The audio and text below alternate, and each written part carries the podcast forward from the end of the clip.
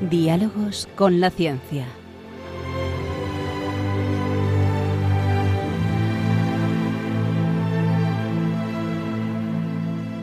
Dirigido por Javier Ángel Ramírez.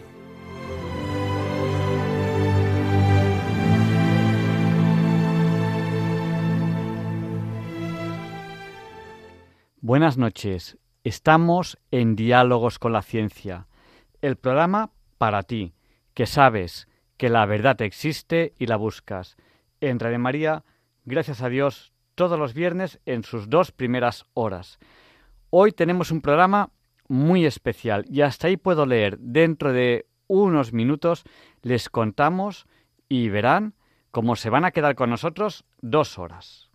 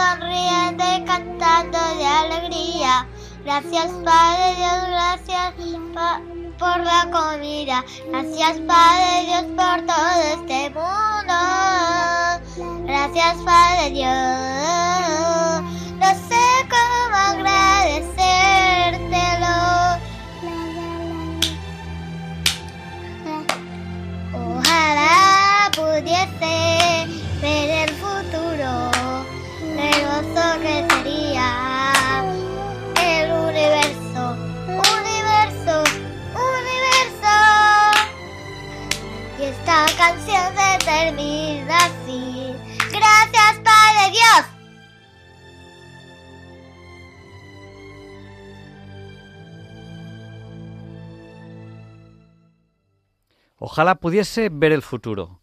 ¿Cuánto tiempo ha pasado desde esta canción, desde ese deseo?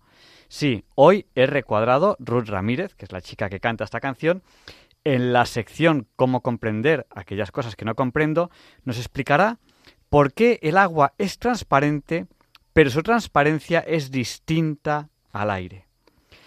Antes, Feliciano, en sus papeles, nos hablará de cosas que han desaparecido en nuestra vida y que antes pues eran normales o incluso estaban bien vistas y que ahora son un poco más atípicas o un poco más raras. Les va a sorprender. Leonardo Daimiel Pérez de Madrid nos presentará un texto con el cual nos hará pensar y sentir. Luis Antequera nos explicará por qué hoy, que ya es día 3 de febrero, no es un día cualquiera, en la sección de historia de diálogos con la ciencia. Y el profesor José Manuel Amaya nos explicará cuáles son las curiosidades científicas que quiere presentarnos esta semana.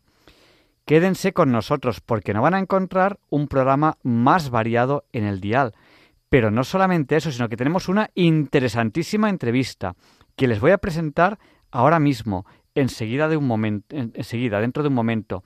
Pero antes les recuerdo que en cualquier momento del programa pueden contactar con nosotros. ¿Cómo? A través del WhatsApp. Es la radio del siglo XXI, una radio que no solamente es en directo, sino que además ustedes interactúan con ella. ¿Cuál es nuestro WhatsApp? El del 8. Recuerden que 8 por 8 es 64, pues nuestro WhatsApp es el 64 9 888871. Se lo repito, por si no tenían a mano papel o bolígrafo. 64 9 888871. Sí, son cuatro ochos y siete y uno también es ocho. Nos han saludado ya a este WhatsApp, al WhatsApp de Diálogos con la Ciencia, María de Madrid, Pepe y María Ángeles de Montequinto, Sevilla, Rosario también es de Sevilla, Raúl de Santander, eh, Maribel de Cartagena, Rafael del puerto de Santa María, Teresa que nos saluda desde Valencia, bienvenido desde Vilaseca, Pilar de Coria, Maribel de Cartagena, Pedro y Maite de Nules, Ana y Rafa del puerto de Santa María, Plácida de Málaga, Carmen y Pepe de Santander, Jesús de Madrid, José de Alboraya y María Jesús de Badajoz.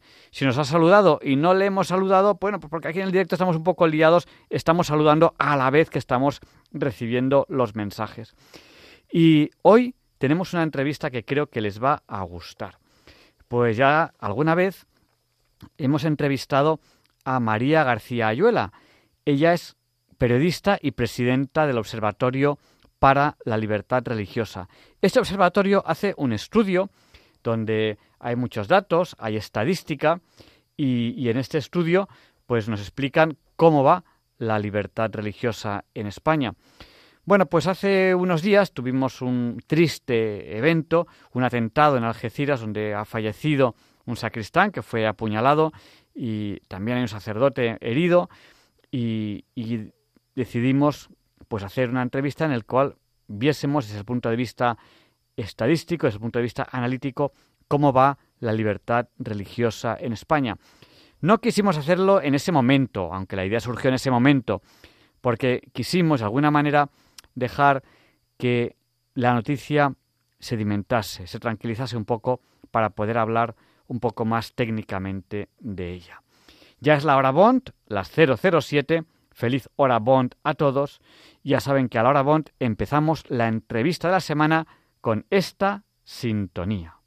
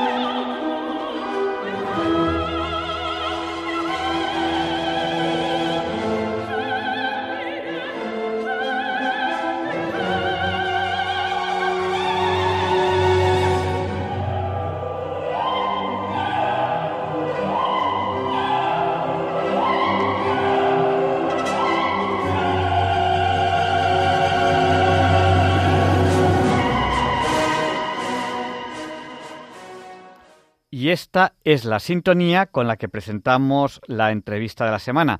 Si alguien se había quedado un poco dormido, pues ya le hemos despertado con esta sintonía.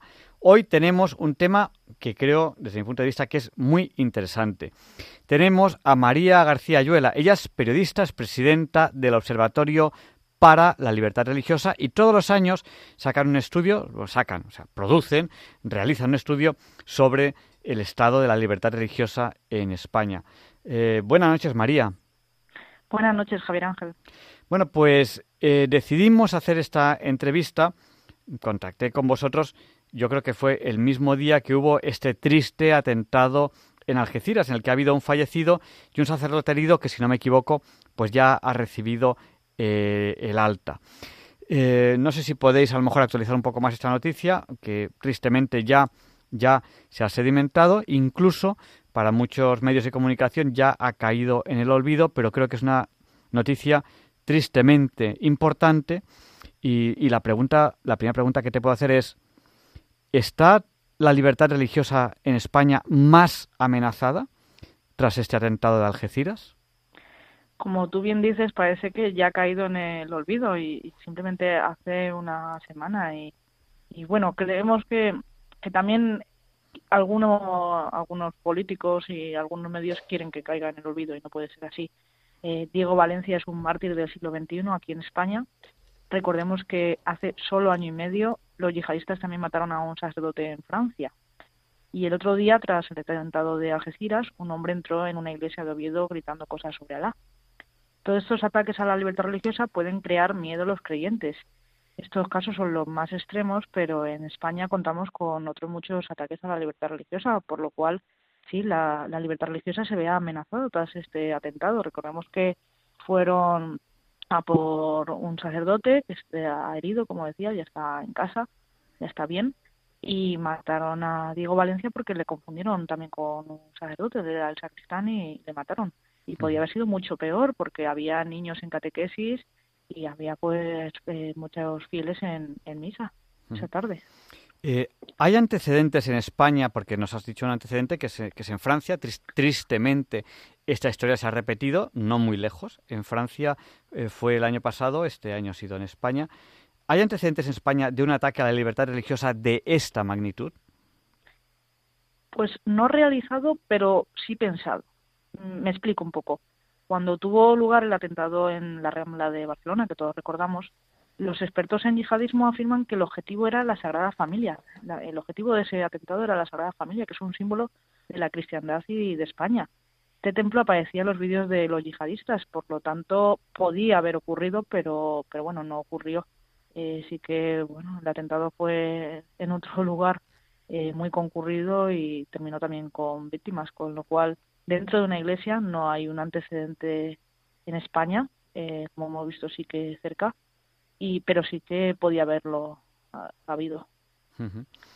Eh, es triste.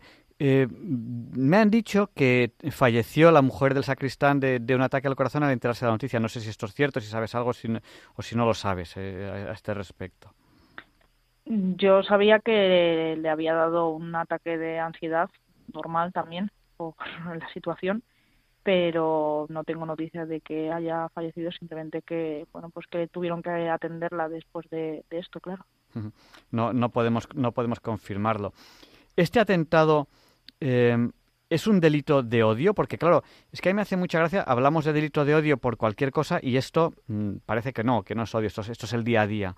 ¿Es un delito de odio?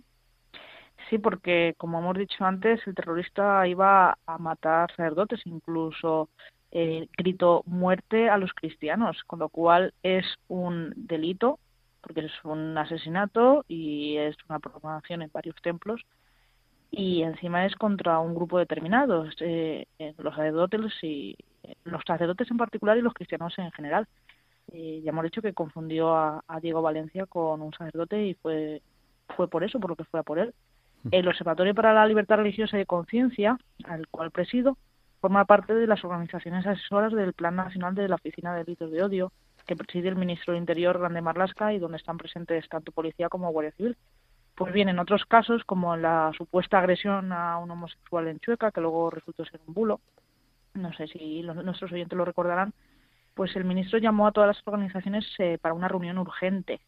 Esta vez el ministro Marlasca no ha dicho que sea un delito de odio y menos nos ha convocado para una reunión, pero, pero estamos viendo que sí lo es.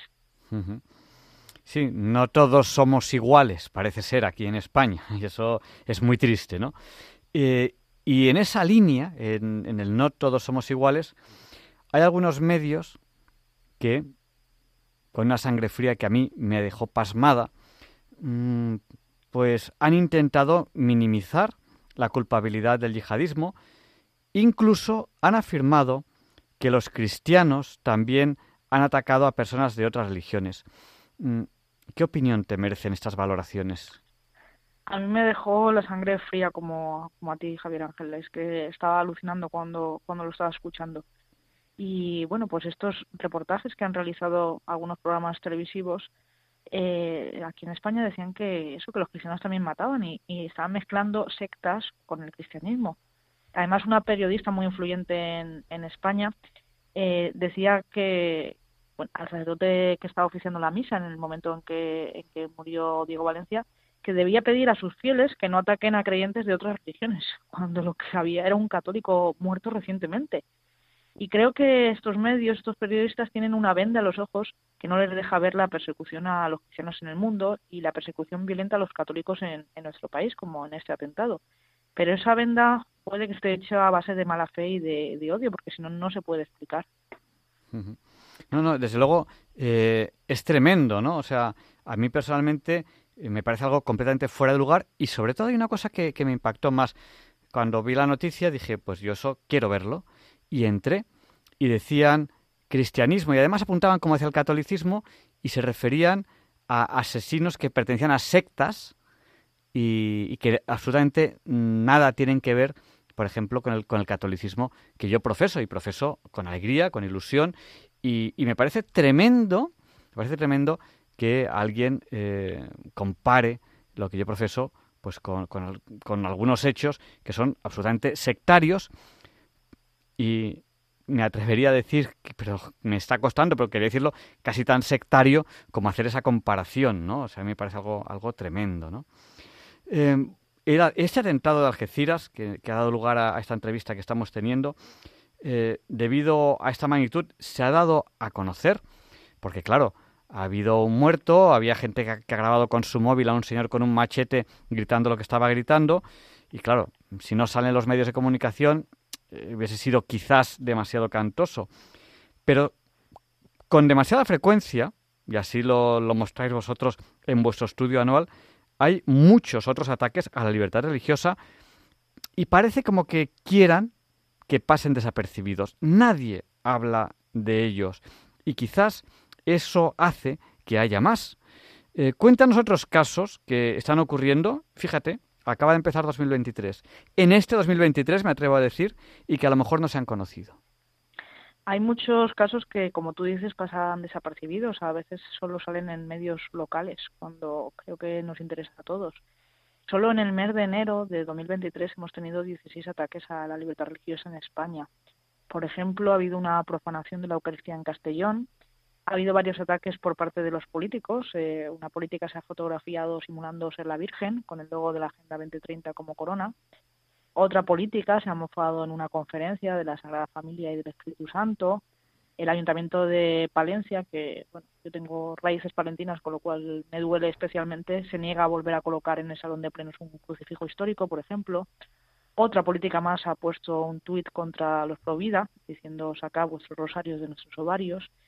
Y en Navidad también eh, tuvieron lugar algunos ataques como una fiesta antirreyes en Manresa o el destrozo de un Belén en Los Molinos, en localidad de la Sierra de Madrid. Con lo cual, estos son los más representativos y también ha habido algunos ataques por parte de medios de comunicación. Vemos que han sido unos cuantos ataques para un solo mes. Em, con justificaciones, la verdad, un poco absurdas, eh, en España se están eliminando las cruces. Em, ¿Qué está pasando con esta eliminación de las cruces? Y además, argumentos que cuando uno conoce mínimamente el tema, dice, qué absurdo. ¿Qué, es lo que está ocurriendo? Sí, también hemos, estamos encontrando tanto el año pasado como este y, bueno, sí, en los últimos años muchos ataques de este tipo. Hay gobiernos municipales que quitan cruces porque consideran que son símbolos políticos y lo que están atacando es la libertad religiosa de los cristianos. Por ejemplo, este mes de enero, el Ayuntamiento de Castellón ha quitado la cruz del Parque de Ribalta salió bastante en los medios de comunicación gracias al activismo de, grupos cristianos. Tras esta acción, un senador llegó a decir, ahora a por la del Valle de los Caídos, esa con dinamita, que es muy fuerte. Y también en la Comunidad Valenciana el Partido Comunista ha pedido que se quite una cruz en Monforte del Cid, pero esto está pasando en, muchas localidades. Es tremendo. Bueno, vosotros eh, todos los años realizáis un, un informe de ataques, ataques que es que es increíble que estemos usando esta palabra, pero es que es así.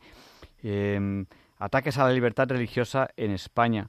Em, algunos, incluso, de personas que nos representan a todos, de políticos, que incluso algunos están en el gobierno, gobernando para todos. Mm, estáis trabajando en el informe de ataques a la libertad religiosa en España 2022. Todavía no está hecho ese informe. Aquí lo comentamos en Diálogos con la Ciencia todos los años porque es un informe que eh, es muy técnico. O sea, vosotros manejáis muchos datos y eso, eh, desde el punto de vista analítico, pues está muy, muy bien. ¿Cómo ves el panorama, aunque aún no hayáis acabado el informe?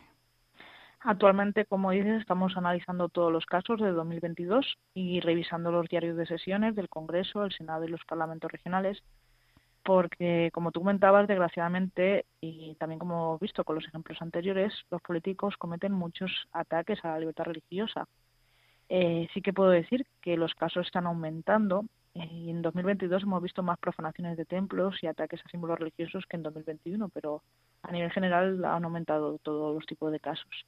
También hemos visto que dos sacerdotes han sido agredidos o golpeados en 2022, lo que es muy serio porque esta violencia es la antesala de la que hemos visto en Algeciras. Y además dos procesiones fueron boicoteadas de forma violenta. También si esto comienza a ser así, pues es, es peligroso para, para los creyentes, claro. Eh, es increíble, es increíble que estemos hablando de esto, es increíble que esto esté ocurriendo, pero es triste, es así. Em, bueno, eh, desde el año pasado, eh, rezar se puede considerar acoso. Ahí, es que, es que me, río porque es algo tan absurdo, pero es que es así, o sea, es, tan absurdo, es el mundo al revés. el, el hecho de que se pueda considerar rezar acoso, por ejemplo, mm, pues sobre todo rezar delante de algunos lugares ¿no? que, han, sido, han sido santificados, ¿no? como, como los centros abortistas. Mm, ¿Es eso también un ataque a la libertad religiosa? Como tú dices, esta reforma del Código Penal es absurda, es, es, increíble. Y bueno, desde el Observatorio para la Libertad Religiosa lo hemos denunciado en varias ocasiones que esto es un ataque a la libertad religiosa. Incluso lo hemos dicho al, al ministro Marlasca cara a cara una persona puede rezar en su casa, en un templo, en la calle, en el metro o donde quiera.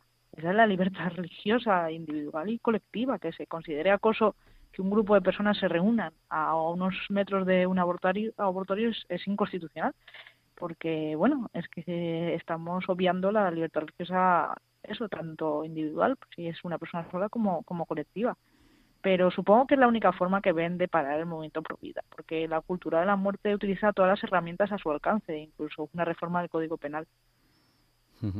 es, increíble. Eh, bueno, ¿cuál es la actitud de los diferentes mm, partidos políticos, administraciones, medios de comunicación ante la libertad religiosa en España? Cada vez más ataques vienen de la mano no tanto de ciudadanos de a pie, como de los grandes poderes que mueven las conciencias y opiniones públicas en el siglo XXI, aquellos que en su día prometieron hacer honor a la verdad y al interés general, que son los partidos políticos y los medios de comunicación, como hemos ido viendo.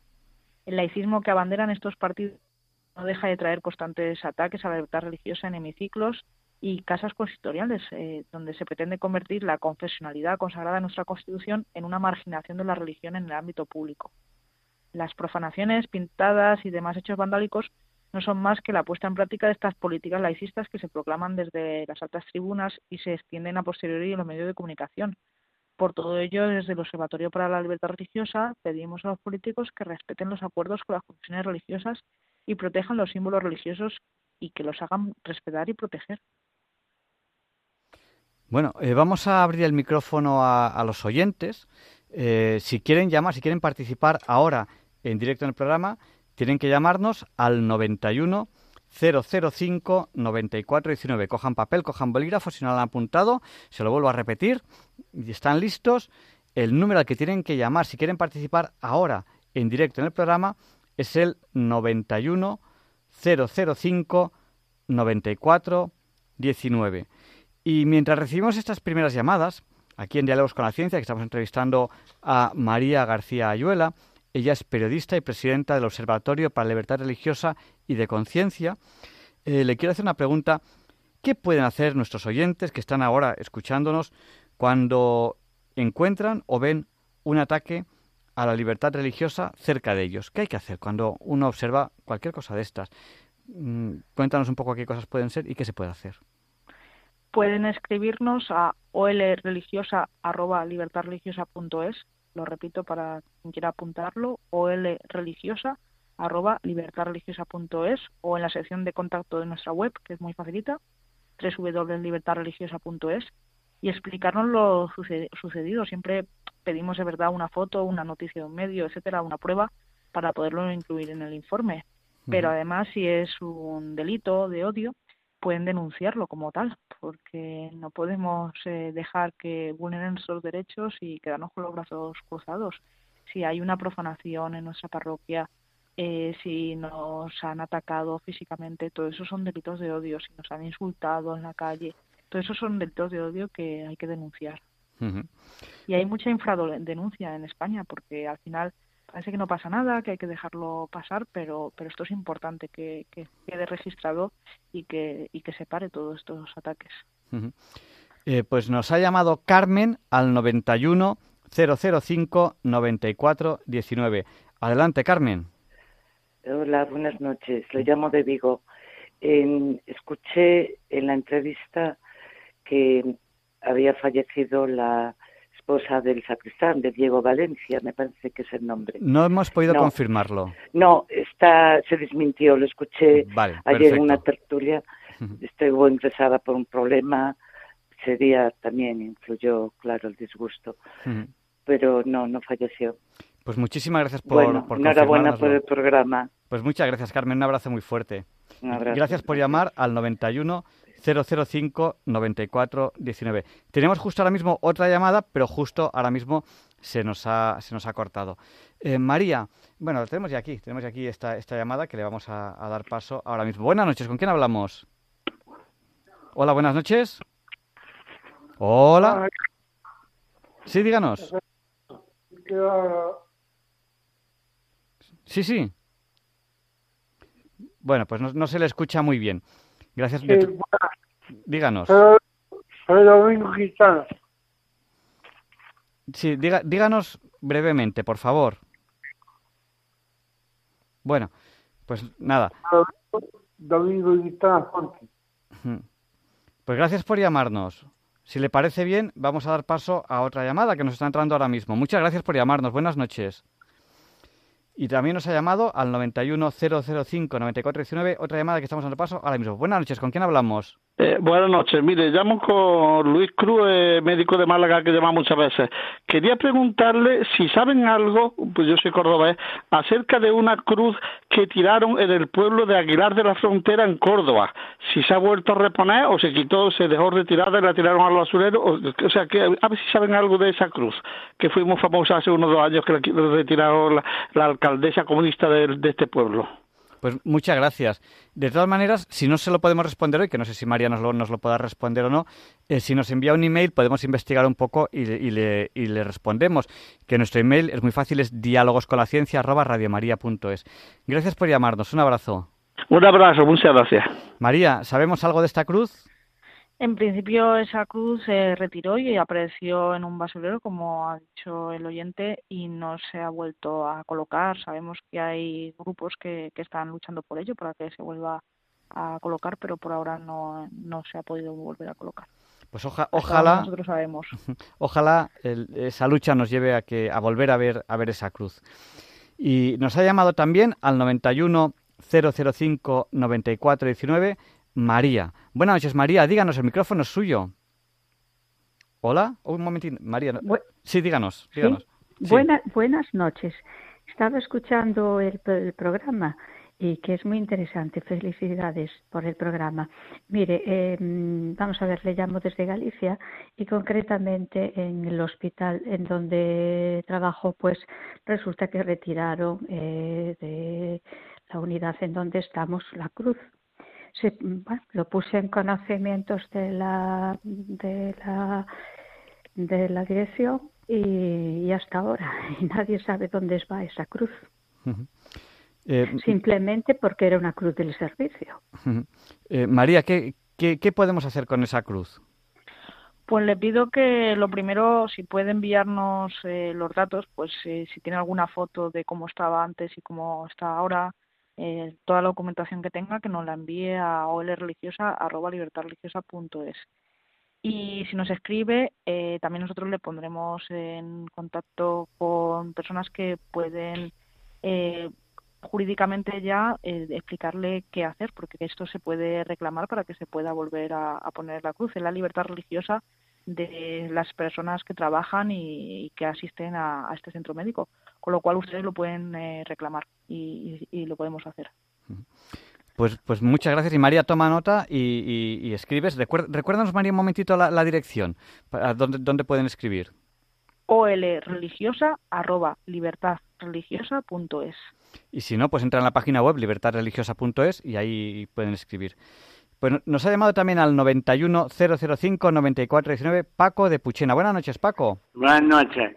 Para fel- felicitar el programa y que estoy de acuerdo con lo que han dicho los demás. Muchísimas gracias, Paco. Buenas Y noches. felicidades a todos los brazos. Gracias. Adiós. Adiós. Y le damos paso a Rosario, que nos llama desde Sevilla. Buenas noches, Rosario. Adelante, el micrófono es suyo. Eh, ¿Soy yo? Sí, sí, es usted. Mire, la verdad que acabo de, o sea, de escucharlos empiezo a escucharlos, pero no sé qué, de qué hablar.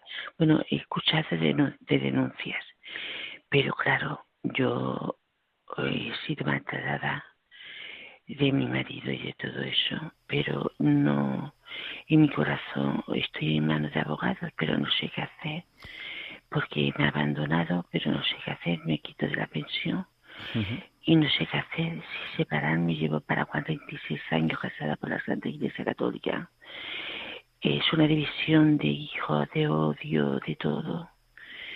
Y de yo no puedo vivir sin Dios, sin Jesucristo. Estoy como paralizada. Pues, eh, ni- Rosario, eh, no sé, no, en eh, mi corazón tampoco existe la separación. Sí, pero Ro- Eh, Rosario, estamos hablando de otro tema hoy. Hoy estamos hablando de libertad religiosa. Entonces, eh, yo lo que puedo quizás recomendarle es eh, la ayuda de un sacerdote y de un gabinete jurídico. Porque se y, y- y en este programa no- ahora mismo es- estamos en otro tema. Entonces, Por perdonarme, no, no, no, no, no se preocupe. Pero yo, yo sí que le recomiendo pues que, que esta consulta se la, se la haga Sí. a, a su, a, a su- a un Sí, sacerdote. los sacerdotes ya lo y- saben, y- pero no, no me, no me, no Bueno, me- podrán, podrán orientarle y si, no- y si su párroco y si No, no, pues no, otro no. sacerdote. Es que estamos ahora mismo con otro tema y el tiempo en la radio se- perdonadme, el tiempo en la radio se nos pasa volando, Rosario. Perdonadme. De todas Eh, que maneras, Dios lo que santifique. y de todas maneras lo que sí que vamos a hacer Rosario es rezar. Yo no- nosotros vamos a rezar también por usted. Dice, porque hay mucho odio entre mis hijas, entre su padre y mi hijo. Yo estoy viviendo con Pues mi vam- hijo. vamos a vamos a rezar para que para que eso pase. Muchas gracias, Rosario por hermanos. llamarnos. Gracias, hermanos. Buenas Y noches. que Dios bendiga, santifique. Buenas noches, gracias. Y nos ha llamado también Antonia. Buenas noches, adelante Antonia, el micrófono es suyo. Hola, buenas noches. Mire, llamo de Córdoba. Que mm, yo no sé si a ustedes os ha llegado un, un, un- como esto, un correo de estos que, que por lo visto está corriendo por muchos sitios, que significa rezar por mí. No sé si a ustedes os ha llegado. No es que a mí sé. me ha llegado al, al móvil de mi marido. Pues no lo sé. Y, y es un artículo mm, que nada más que, que pronto dices, oye, qué bien está, qué bien está, pero luego te vas fijando y es todo que de lo que significa rezar, que rezar es, no sé qué, buscar las fuerzas que no tienes, rebuscar, pero todo en, en sí mismo, en sí mismo, en sí mismo. No habla de rezarle a Dios, bueno, de rezarle a Dios, pero que como si fuera nada más que la meditación, toda parte, aparte, y al, y al final dice también que eso es mm, que, que rezar es algo íntimo, mm, que es personal, que no se debe de comunar, que hablas con nadie como no sea que tenga mucha confianza. Yo no sé si os ha llegado ese, ese artículo, pero a mí me parece que esto lo que están es mm, dándole mucha propaganda desde algún organismo oficial, no sé, porque es que mm, para que ya me ha llegado por dos o tres veces y ya dicen y, y el mismo artículo dice que es que ha tenido un éxito muy grande un artículo en, en, en el ABC de Sevilla. Bueno, la conclusión del artículo, según lo que a mí me parece, es que mm, que tenemos que rezar y que es muy bueno rezar y, todo, pero siempre en público y no decir ni pío, Sí, no, sí, sí, no, no atreverse a decirlo fuera porque dice que si rezas, que tienes que rezar, que si tú tienes que hablar con alguien de lo que tú rezas, que, que sea con alguien de mucha confianza. Claro. O sea, que, mm, y luego mm, de la casualidad de que al día siguiente de eso voy en la televisión y me encuentro en una entrevista a Feijóo que le están preguntando por lo del atentado este de mm, y, le- y le está diciendo que qué le parece que si la religión que no sé qué dice y le contestó dos o tres veces así como dice mm, pero ¿y, y su partido qué opina de esto? Y dice, nosotros no sé qué, no sé cuánto, y dice, pero que nosotros no necesitamos que nadie nos diga a quién tenemos que rezarle. Y entonces aquí en esto es lo que, este, en este artículo que se está difundiendo tanto, están diciendo que se rece, pero lo mismo que se rece a la naturaleza, como que se rece a... Sí, sí. mm, como si hubiera muchos dioses, como que cada uno le rezara al dios que quisiera. Antonia, y eh, gracias a Dios, eh, pues la- las personas que están en algún movimiento católico, en parroquia o en Radio María, pues están, están bien orientados, ¿no? Yo creo que, que no tenemos la menor duda al respecto. Antonia, tenemos...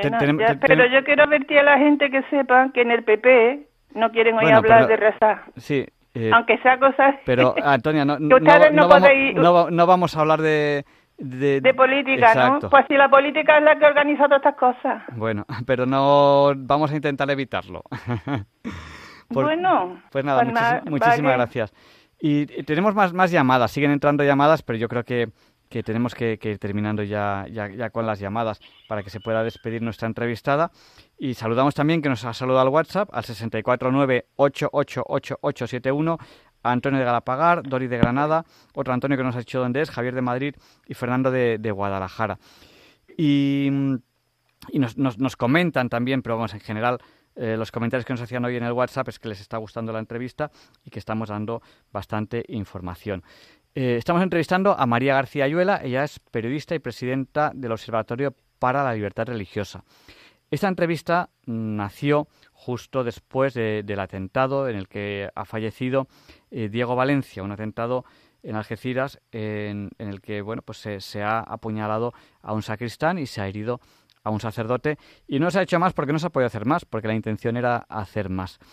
Eh, María, ¿cómo podríamos resumir la entrevista para aquellos oyentes que, que no la hayan escuchado entera y hayan llegado tarde? Aparte de que dentro de muy poquito, mañana o pasado mañana, la tendrán completa en el podcast de Diálogos con la Ciencia en Radio María. ¿Cómo podemos resumir la entrevista? Lo primero es que no podemos olvidar que acaba de morir Diego Valencia, que es un mártir del siglo XXI en España, que ya tuvimos hace año y medio uno en Francia, y que en España están aumentando los ataques a la libertad religiosa y, más eh, algunos ataques violentos, por ejemplo, contra templos. Cada vez que ocurra un ataque les pedimos a los oyentes que nos escriban, en nuestra página web es www.libertadreligiosa.es para que podamos eh, tener constancia de ellos y, que denuncien. Si, es un delito de odio, que lo denuncien porque es importante. Pues muchas gracias, María. Y bueno, cuando saquéis el estudio, sabes que aquí en Diálogos con la Ciencia siempre os entrevistamos para que nos contéis un poco cómo ha ido el año 2022. Y ha sido tremendo, a mí me parece tremendo que decimos, bueno, acaba de empezar 2023. ¿Qué nos puedes contar de 2023? Y nos has dicho, me parece que han sido diez y cuántos ataques ya, la verdad, es tremendo, ¿no? Sí, sí, sí. el- ha habido 16 ataques este 2023, es, vamos, en enero solo. Con lo cual, tenemos que, que si esto sigue así, va a haber un montón este año también, Es tremendo. desgraciadamente. Desgra- es tremendo y es, es, como dices tú, desgraciadamente está, está ocurriendo. Y no solamente está ocurriendo, sino que eh, está mm, apoyado por, por personas a nuestro alrededor, conocidos, amigos, que se les llena la boca de, de odio, o sea, de, oh, es que tú odias, es que no sé qué, es que no sé cuántos, y sin embargo eh, apoyan el que haya ataques a la libertad religiosa. Muchas gracias, María. Buenas noches. Buenas noches, muchísimas gracias a ti, Javier Ángel, Y, y cuando salga el informe, mm, contamos con vosotros. por supuesto. Gracias. Y a continuación, los papeles de Feliciano, que sé que les gusta mucho.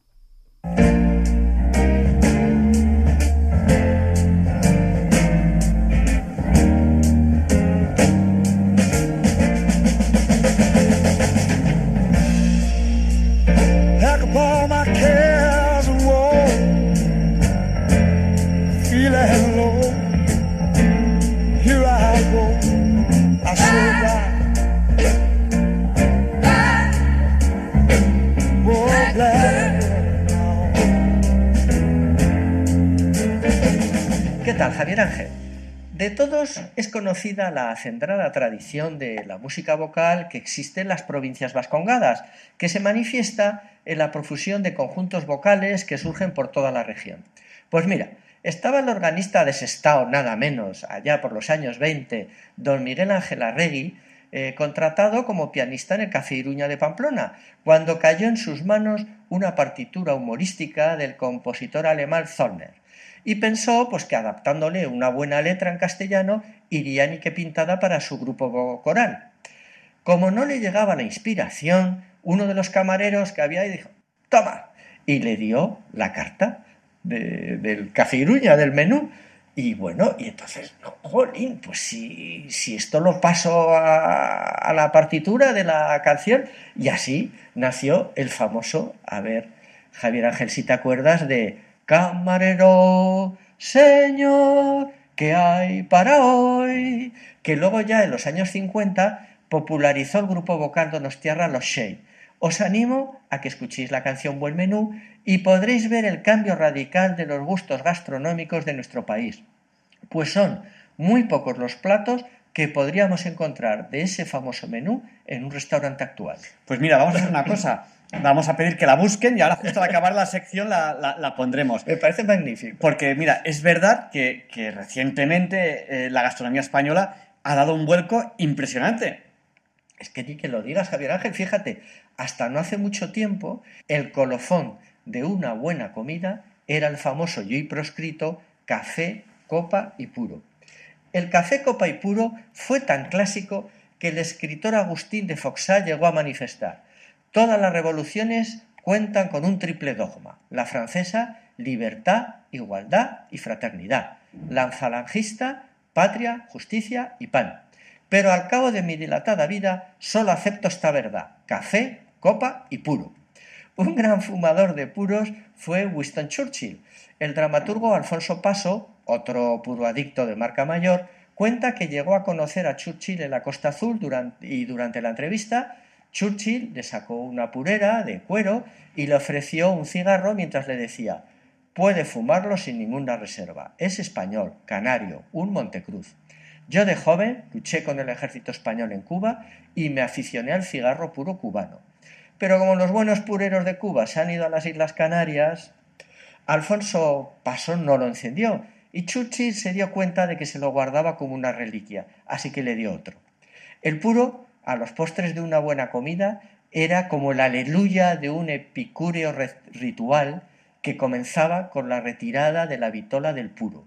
A los niños nos fascinaba ese inútil pero bello y atractivo papelito y nos lo poníamos como anillo, incluso los coleccionábamos. Pero ojo, que no solo a los niños nos seducían las vitolas. ¿eh? Camilo José Cela guardó sistemáticamente todas las vitolas de todos los puros que se fumó a lo largo de su vida.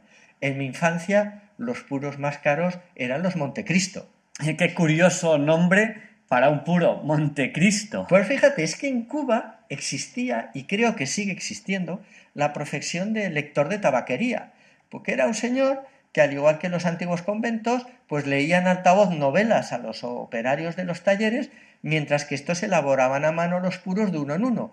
Y la novela que más solicitaban los operarios era El Conde de Montecristo, y de ahí viene el nombre de tan excelentes cigarros. Los fumadores más recalcitrantes lo apodaban Montedios. El denitivo del Montecristo, para las clases trabajadoras, pues fue la humilde Faria, obra del industrial cigarrero don Heraclio Farias. Siempre me ha chocado la peculiar relación de estos dos cigarros con la novela eh, de Montecristo, ¿no? Los buenos, los caros, son los Montecristos, personaje rico y opulento, mientras que los baratos son los Farias, como el pobre y mísero abad de Faría que ayudaba a Montecristo a huir de su prisión en el castillo de If. Bueno, pues mira, si a mis ojos infantiles resultaba fascinante la ceremonia del elegante encendido de un Montecristo, tengo que confesar que me despertaba mucho más simpatía la observación del encendido del menestral Farias, el desenfadado mordisco en la punta, con el posterior y disciplente escupitajo al suelo, el encamisado de cigarro con papel de fumar, bien ensalivado y todo para que se pegara, y el olor a gasolina del humilde mechero de piedra, mezclado además con el atroz tufo de chamusquina que desprendía la faria, pues era un subyugante espectáculo al que no me podía resistir. Y bueno, si al ufano fumador le acompañaba una copa de sol y sombra y se le ocurría mojar su faria en la copa para luego llevársela a la boca con proletaria delectación, yo llegaba al paroxismo. Bueno, pues, pues es verdad. Eh, hoy en día ya los banquetes ya no se puede fumar puros y, y no se ofrece coñac. Parece que el coñac también ha pasado de moda. Pues la verdad es que por lo menos en España sí, ¿eh? Fíjate, un gran aficionado al buen coñac fue Alfred Hitchcock.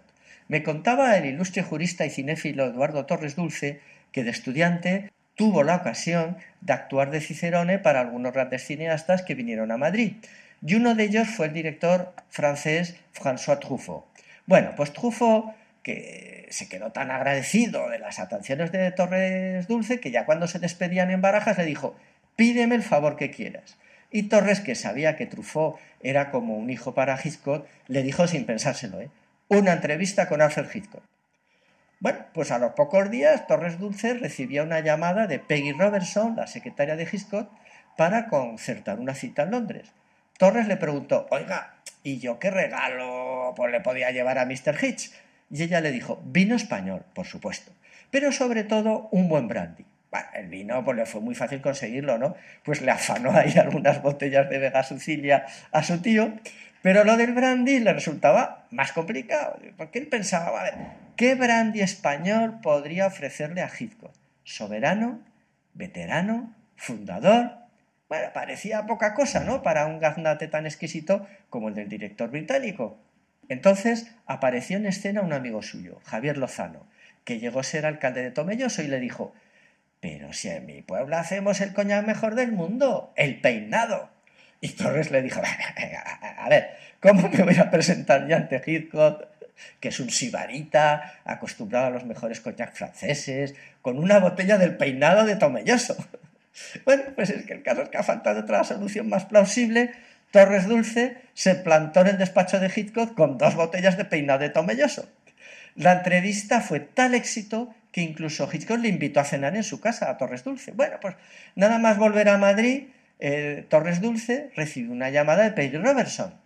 Mr. Hitch le está muy agradecido por las botellas de Vega Sicilia, es un vino excelente, ya lo conocía, por supuesto, pero el brandy y Miss Robertson hizo una pausa valorativa.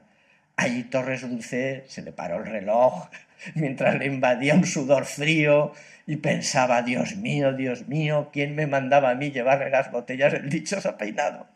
Pero por fin Miss Robertson se arrancó y dijo, el brandy, maravilloso. ¿Había alguna forma de hacerle llegar más botellas a Mr. Hitch?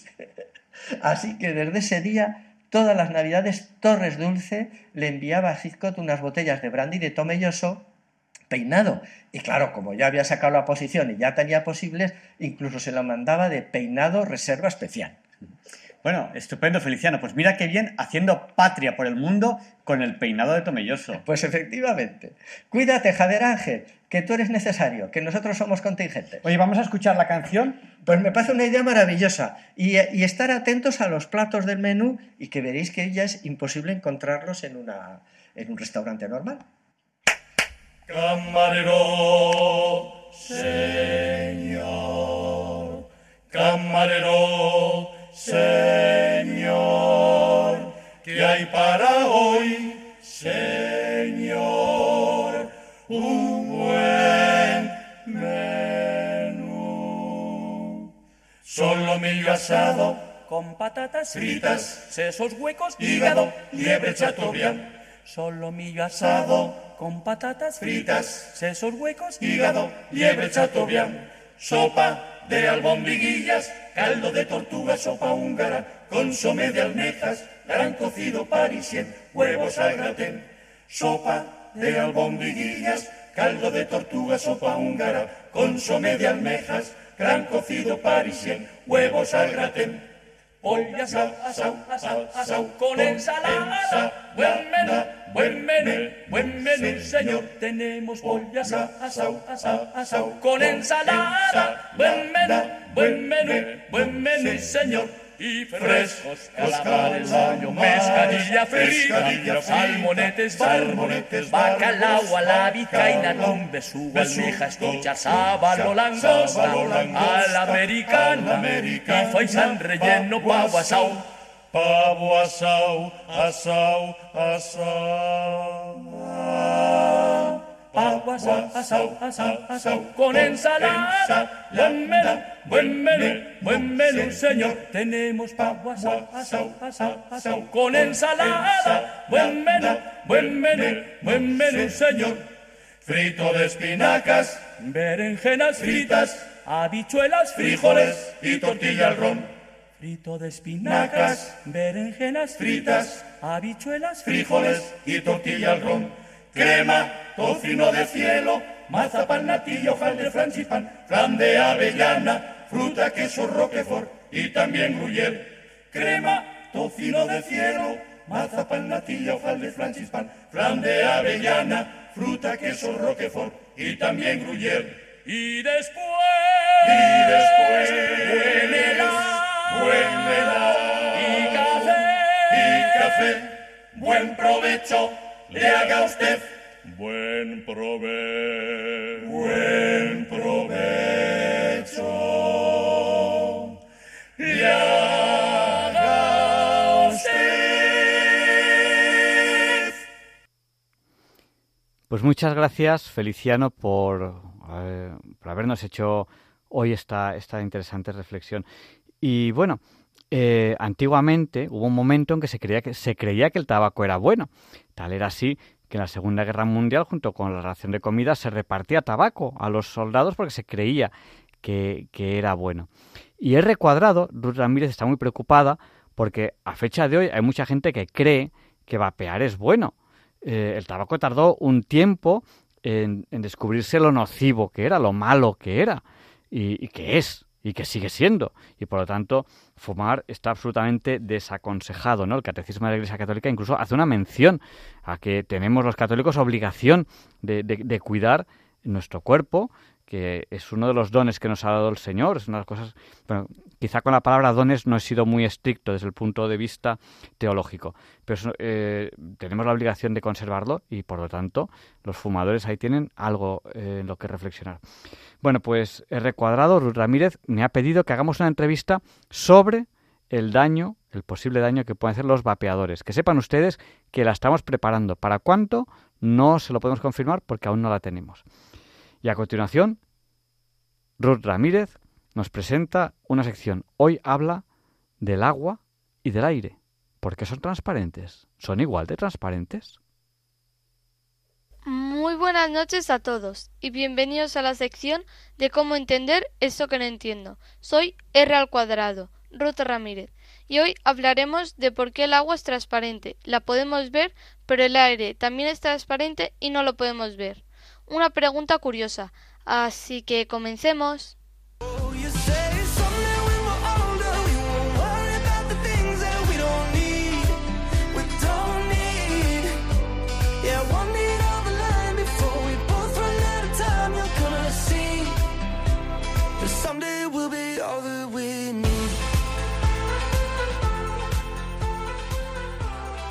Entendemos que algo es transparente porque deja pasar la luz sin producir grandes cambios en ella.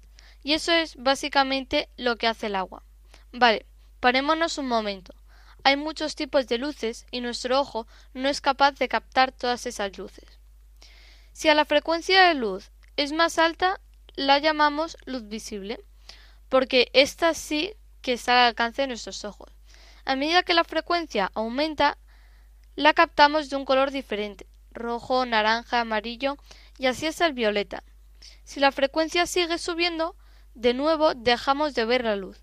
Hablamos entonces de la luz ultravioleta, rayos X o rayos gamma que nuestro ojo no es capaz de percibir. Dependiendo de la frecuencia de la luz, la materia reacciona de una manera u otra.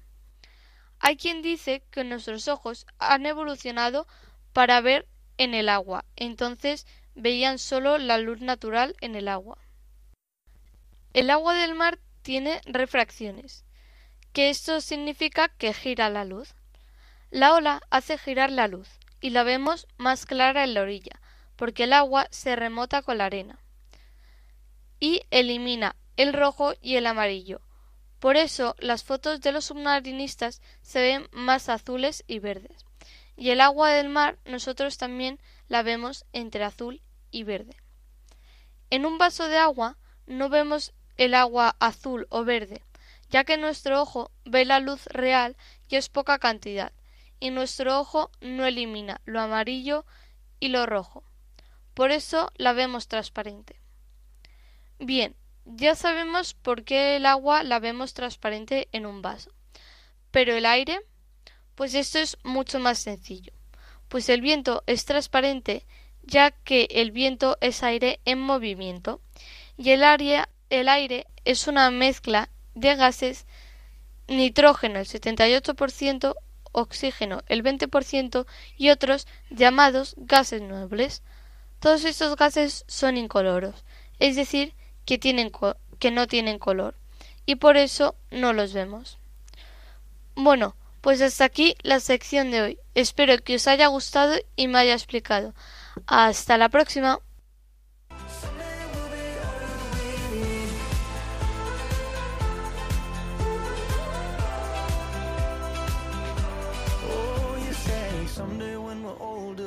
Shining like we're gold, yeah, won't we? Won't we? Mm, someday down the line, before we both run out of time, you're gonna see that someday we'll be all that we need. Y a continuación, Leonora Daimiel Pérez de Madrid presenta la sección Pensar y Sentir, hoy con este interesantísimo texto.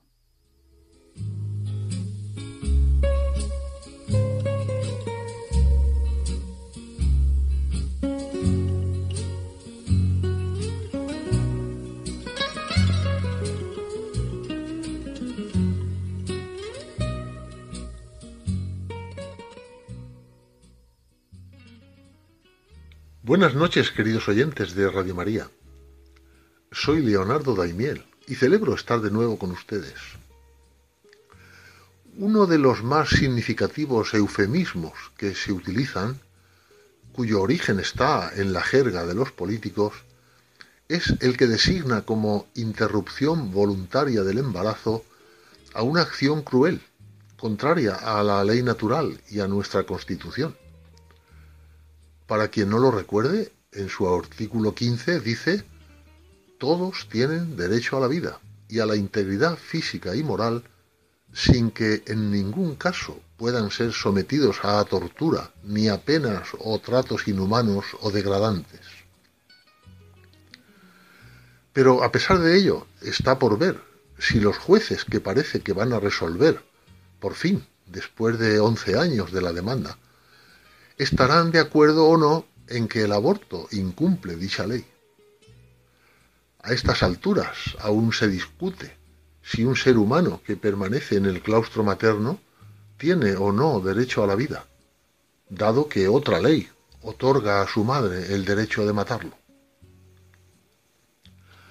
Hoy les voy a leer en Pensar y Sentir un texto escrito por el doctor Manuel González Barón, director honorario de la Cátedra de Oncología y Medicina Paliativa de la Universidad Autónoma de Madrid. Lo ha titulado El aborto, la ciencia y la ética y dice así. Siempre que vuelvo a leer el juramento hipocrático, me vienen a la memoria recuerdos de cuando era niño. Leyéndolo, aprendí a amar la vida de las personas que se abandonan en las manos del médico y a luchar por ellas. Cuando más tarde fui a Cádiz a estudiar la carrera en la Facultad de Medicina, en el frontispicio del anfiteatro del antiguo edificio leía a menudo dicho juramento. En la facultad aprendí los conceptos éticos de esta noble y grandiosa profesión, proclamados 700 años antes de Cristo, perfectamente vigentes, y que se resumen en que la vocación de médico no es la de suprimir la vida, sino la de conservarla y favorecerla al máximo. El manifiesto sobre el respeto a la vida humana, firmado por más de 100.000 médicos de más de 30 países que forman parte de la Asociación Mundial de Médicos, termina diciendo, somos médicos y técnicos de la sanidad para devolver la salud, no para asesinar. Quienes defienden y postulan leyes que permiten o favorecen abortos se definen a sí mismos como progresistas, como Emmanuel Macron, el actual presidente de Francia, que ha propuesto que se incluya el aborto como un derecho humano de la propia Unión. ¿Qué pensarían hoy los llamados padres fundadores de Europa? Jean Monnet, Robert Schuman, Konrad Adenauer, Alcide de Gasperi y Paul Henry Spack, cuando su idea de una Europa unida está asentada sobre los tres pilares clásicos de nuestra civilización, el derecho romano, la cultura grecorromana y la religión cristiana. Ciertamente se volverían a morir de la indignidad al comprobar que 65 años después de la fundación de la Unión, el principio básico y derecho fundamental del ser humano, que es la protección de la vida humana, queda en entredicho una y otra vez al antojo de los políticos de micrófono y altavoz. Frente al aborto no hay nuevos derechos de una madre, ni dudas éticas. Como sostenía el maestro de la ética médica, Gonzalo Herrán, estos problemas son en la mayoría de los casos problemas de ignorancia. No es necesario tener formación específica en embriología para saber que el nuevo ser que la madre lleva dentro no es una tumoración uterina que forma parte de su cuerpo, sino una criatura que, teniendo vida propia, es ella, la madre, la primera responsable de su existencia, de su desarrollo y de su maduración. Y esto ocurre irremisiblemente en el ser humano y en todos los mamíferos, pues es un proceso biológico animal. Desde el momento en que se produce la unión de las dos células, una de su padre y otra de su madre, ese ser humano posee una individualidad genética perfectamente establecida que preside su propio destino, siempre que se le deje. Como explicaba incansablemente Jérôme Lejeune, el genetista francés, pediatra y descubridor de la trisomía del 21, a los 15 días de retraso de la regla de una mujer, ese ser mide 4 milímetros y medio. Lleva una semana con un corazón que late y tiene esbozados sus brazos, piernas, cabeza y cerebro. Y al mes y medio mirándolo con mucho aumento, un detective distinguiría en el pulpejo de sus dedos el inicio de las huellas dactilares. Y durante un periodo de nueve meses irá desarrollándose dentro de su madre. Bizquea y cierra los ojos, frunce las cejas, aprieta los labios, sonríe y abre la boca, y toma un trago de líquido amniótico, se chupa un dedo, cuando nazca seguirá dependiendo de los cuidados de su madre, también de su padre, y demandando su protección.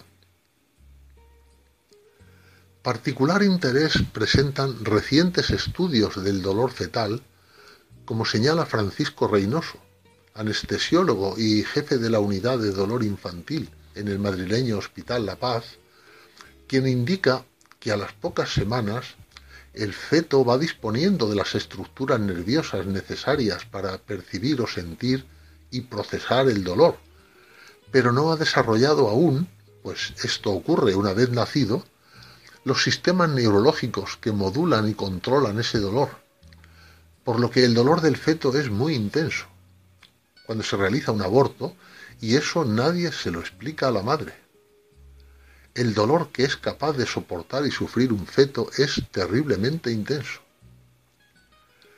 En este sentido, también se ha pronunciado el Colegio Americano de Pediatría que, tras estudiar estos aspectos de la cronobiología del dolor, señala que es poco ético dañar intencionadamente a un ser humano en gestación, pues hay evidencia clínica y de laboratorio que establece científicamente que desde la semana número 12 la exposición a estímulos nocivos afecta negativamente a los seres humanos inmaduros, incluso cuando ya son adultos. Concluye además que evitar, mitigar y tratar directamente el dolor fetal neonatal y pediátrico es una obligación médica y ética de cualquier profesional. Además, la ley, injusta y sectaria, contempla la elaboración de un listado de objetores de conciencia sanitarios que trabajan en hospitales públicos. La elaboración de estas listas de profesionales objetores es una manera de coaccionar y estigmatizar al profesional a quien a la larga le será más difícil progresar en su carrera profesional. Más lógico y equilibrado sería realizar un listado de médicos y sanitarios proabortistas a los que acudir en primer lugar en caso de necesitarlo. nos podemos preguntar cuándo ese ser que hemos seguido desde el principio es ya una persona. La ciencia afirma que hay un ser humano desde el momento de la fecundación. La mayoría de los científicos especializados subrayan que no hay discontinuidad y sí solamente un proceso de desarrollo y maduración hasta la plenitud, aunque no siempre se consigue. Termina así este texto escrito por Manuel González Barón. En España, más de 100.000 niños mueren al año en el seno de sus madres. Como diría Julián Marías, filósofo y ensayista español, con el tiempo el aborto será considerado la mayor barbaridad y crimen que la humanidad ha ocasionado en toda su historia.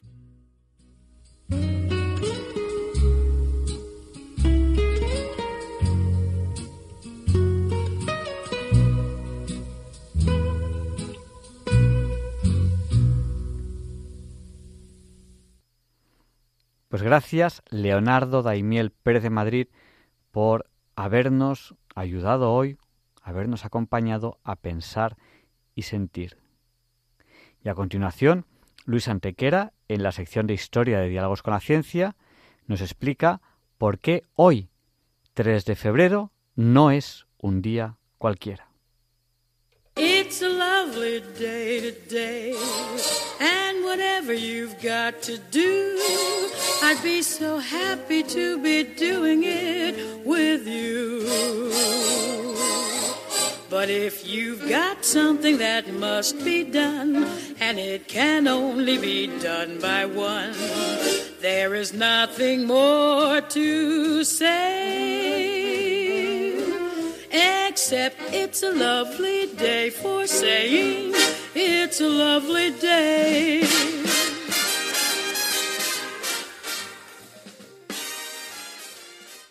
No, Javier Ángel, no directos compañeros de Diálogos con la Ciencia, no, queridísimos oyentes de Radio María. Claro que no es un día cualquiera, ningún día es un día cualquiera y este 3 de febrero que nos disponemos a comenzar ahora mismo, tampoco, porque en fecha tal, pero del año 1377, dos años después de comenzada la así llamada Guerra de los Ocho Santos, 2.000 personas son asesinadas en la ciudad italiana de Cesena. La Guerra de los Ocho Santos es conocida así por las ocho personas que serán los dirigentes de la coalición de ciudades italianas lideradas por Florencia y Milán, la cual se enfrenta al Papa de Avignon, el francés Pierre Roger de Beaufort, más conocido como Gregorio XI, cuya principal consecuencia será el final del papado de Aviñón, que había durado 68 años y había acogido a siete papas.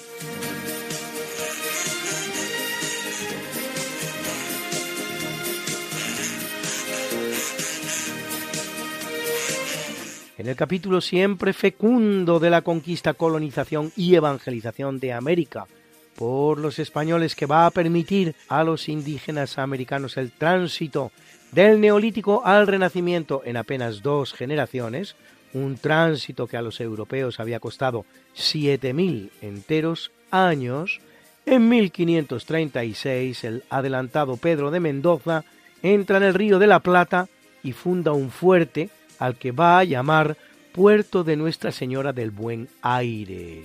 Se trata de la que la historia conoce como Primera Fundación de Buenos Aires. Abandonado el asentamiento en 1541 ante el constante acoso de los indios querandíes, la llamada Segunda Fundación será la que haga en 1580 Juan de Garay, que la llamará oficialmente Ciudad de la Santísima Trinidad, aunque seguirá siendo referida como Buenos Aires. Lo curioso es que el nombre Santísima Trinidad será el oficial de la ciudad hasta 1996. 416 años, momento en el cual pasa por fin a denominarse oficialmente Ciudad Autónoma de Buenos Aires.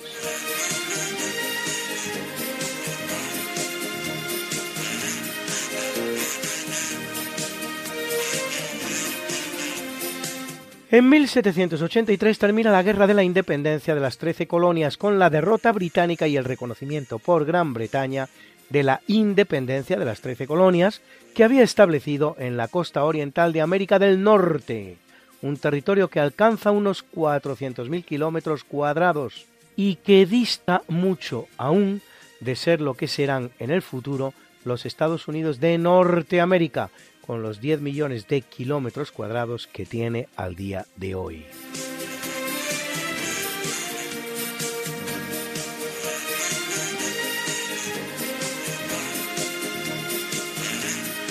Y son fechas de tristes acontecimientos para España, en el que es el Virreinato de la Plata, en América, porque en 1807, en el marco de la segunda de las dos invasiones inglesas a dicho virreinato, tras dos semanas de intensos bombardeos que abren una brecha en la muralla, el ejército inglés de 11.000 soldados, al mando del general Samuel Auchmuty, toma la ciudad de Montevideo, en el actual Uruguay. Los ingleses retendrán la ciudad en su poder apenas ocho meses, hasta que el 9 de septiembre de ese mismo año de 1807 es liberada tras la rendición de John Whitelock ante las milicias provenientes de Buenos Aires.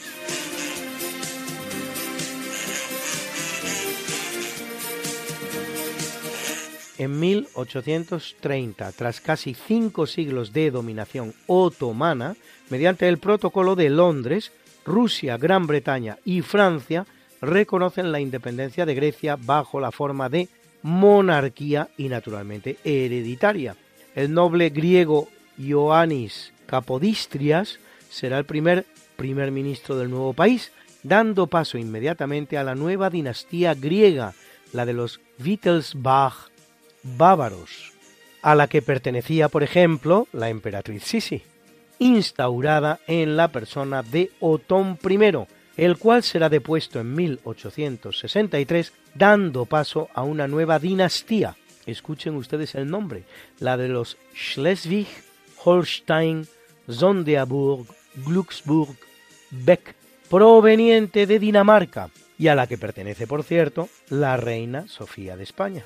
La conquista de Grecia por los otomanos no había sido ni corta ni fácil, pues había comenzado en 1354 y no se hallará completada hasta el 1500. Siglo y medio de luchas.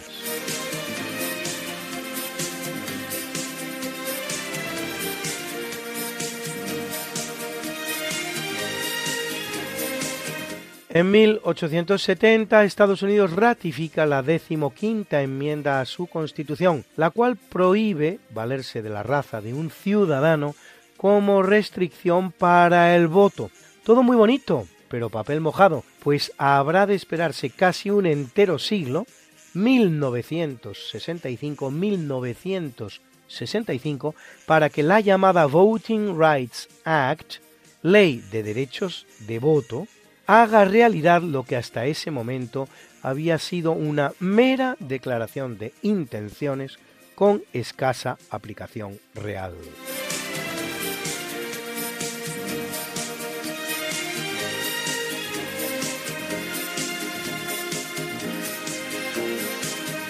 En 1918 en la ciudad hoy día estadounidense de San Francisco, fundada por el franciscano español Francisco Palou en California, parte del que fuera el virreinato de Nueva España en América, se inaugura el túnel Train Peaks, no confundir con el puente colgante de la misma ciudad, que con sus 3 kilómetros 600 metros se convierte entonces en el túnel para vehículos más largo del mundo, permitiendo a sus usuarios ahorrarse más de 20 minutos para hacer el trayecto que resuelve el túnel. Hoy día la marca está ampliamente superada. El túnel para coches más largo del mundo en la actualidad es el túnel de Lerdal en Noruega, con una longitud de 24 kilómetros y medio.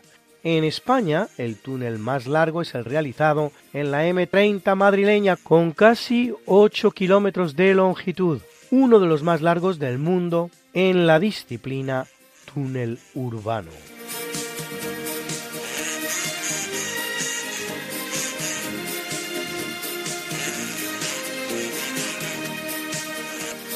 En 1926 asciende a general de brigada el coronel de infantería Francisco Franco, convirtiéndose con 33 años de edad en el general más joven de toda Europa.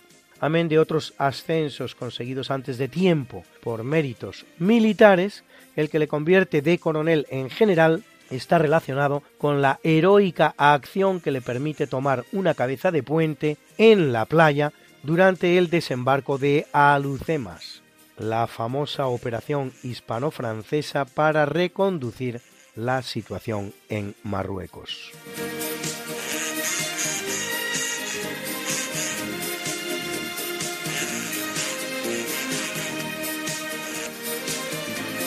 En 1953 los franceses Jacques-Yves Cousteau y Frédéric Dumas presentan su libro El mundo del silencio sobre el gran universo de la fauna marina, que llevado al cine tres años después por el director también francés Louis Malle, le ganará el Oscar al mejor documental y la Palma de Oro del Festival de Cannes.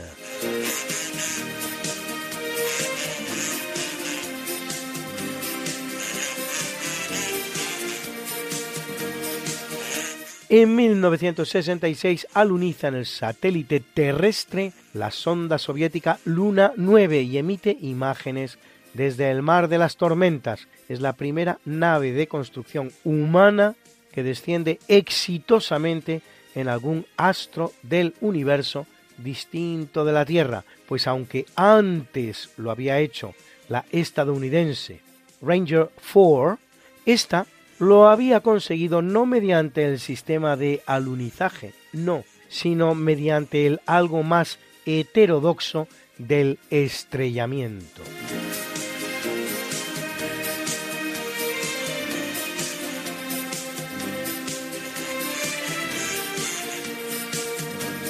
En 1983, en el Vaticano, el Papa Juan Pablo II presenta el nuevo Código de Derecho Canónico que reemplaza al de 1917 de Benedicto XV y que es el actualmente vigente. El 23 de mayo de 2021 el Papa Francisco promulga la Constitución Apostólica Pashite Gregen Dei, por la que reforma el libro sexto del Código de Derecho Canónico sobre sanciones eclesiásticas.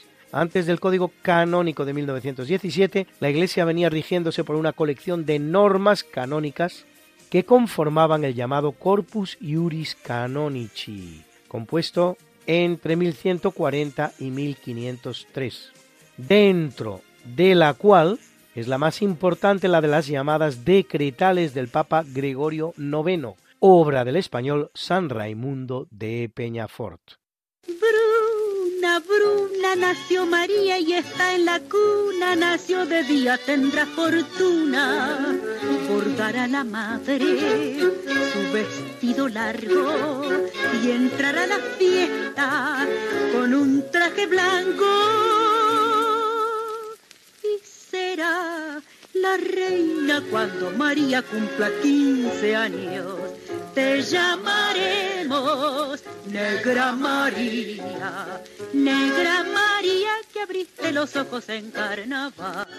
En el capítulo del natalicio nace en el año 1689 uno de los grandes militares de la historia, Blas de Lezo, que entre otras muchas hazañas hará en 1741 una heroica defensa de la ciudad de Cartagena de Indias, en el virreinato de Nueva Granada, en la América Española, contra la más grande armada que hubieran visto los tiempos hasta entonces, la inglesa del almirante Vernon, compuesta de 140 barcos y 30.000 hombres.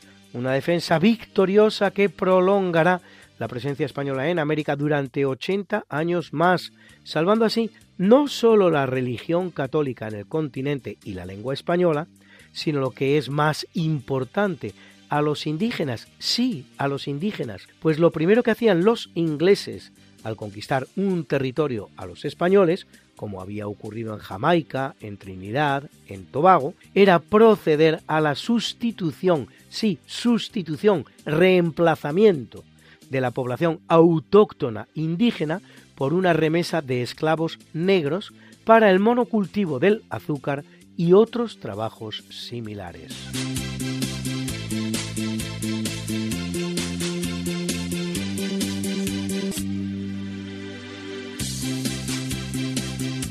En 1795, hijo de un coronel del ejército realista de acomodada familia y tradición militar, nace en Venezuela Antonio José de Sucre y Alcalá, general en jefe del ejército de Venezuela, Colombia y Ecuador y comandante del ejército del sur que lucha por la independencia de los virreinatos españoles en América y presidente de Perú y de Bolivia, cuya capital, tradicionalmente llamada La Paz, se llama hoy en su honor Sucre La Paz.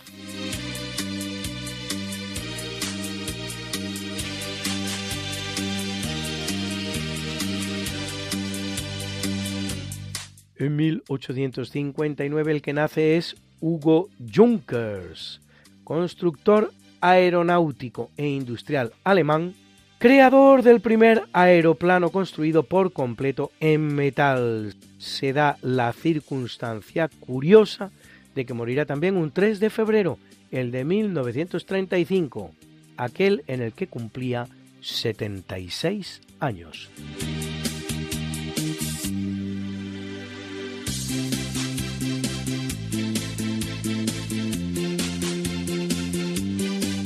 Y en el año 1892 nace Juan Negrín, presidente del gobierno de la Segunda República Española desde mayo de 1937, responsable del traslado a Moscú del oro del Banco de España, entonces la tercera reserva de oro del mundo.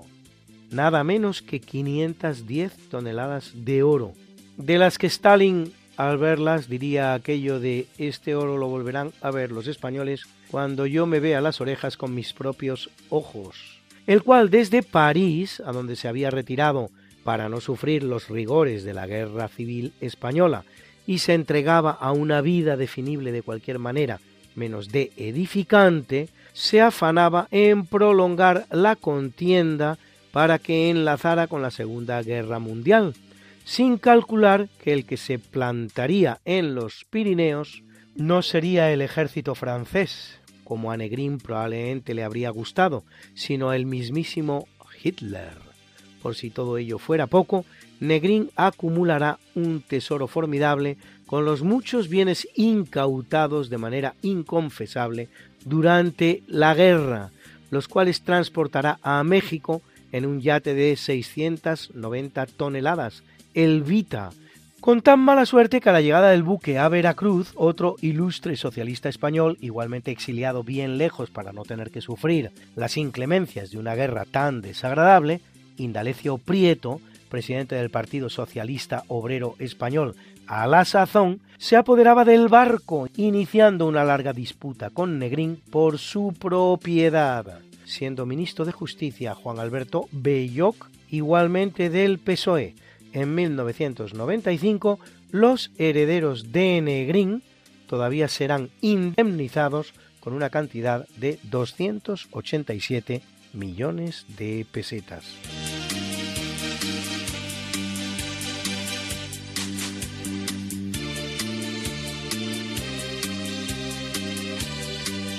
En 1894 nace el pintor e ilustrador norteamericano Norman Rockwell artista prolífico, autor de más de 4.000 obras originales, ilustrador de más de 40 libros, incluidos Tom Sawyer y Huckleberry Finn, retratista de los presidentes estadounidenses Eisenhower, Kennedy, Johnson y Nixon, y de figuras como Jawaharlal Nehru, Judy Garland o el coronel Sanders, así como autor de obras de arte para anuncios de Coca-Cola, General Motors y otras compañías.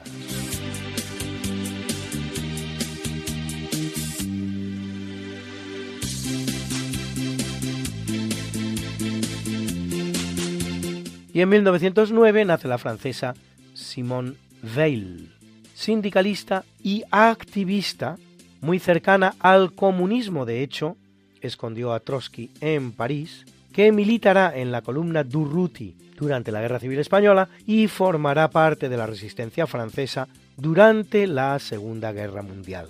Veil deja abundantes escritos filosóficos, políticos y místicos, como por ejemplo Ensayo sobre la condición obrera, La gravedad y la gracia o A la espera de Dios. Muerta de tuberculosis, eligió compartir las duras condiciones de vida de sus compatriotas durante la guerra, alimentándose insuficientemente, lo que agravará su enfermedad. Al final de su vida sufre un proceso místico de conversión y aunque no es seguro, parece que llegó a recibir el bautismo.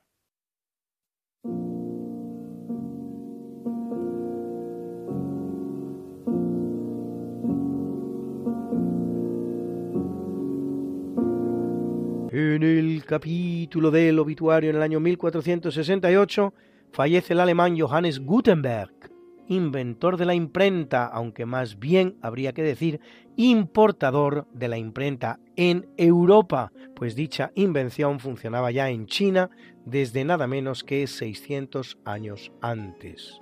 Su trabajo más importante será sin duda de ninguna clase la llamada Biblia de 42 líneas por el número de líneas impresas en cada página que será clave para la propagación de las ideas de Martín Lutero y con ello de la Reforma Protestante. Está escrita en latín para el Antiguo Testamento y en griego para el Nuevo.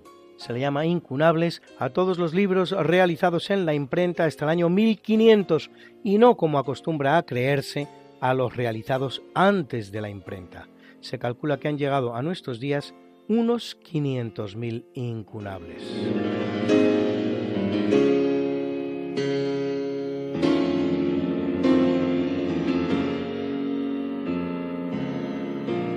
En 1924 fallece el que fuera vigésimo octavo presidente de los Estados Unidos, Woodrow Wilson, que gobierna su país entre los años 1913 y 1921.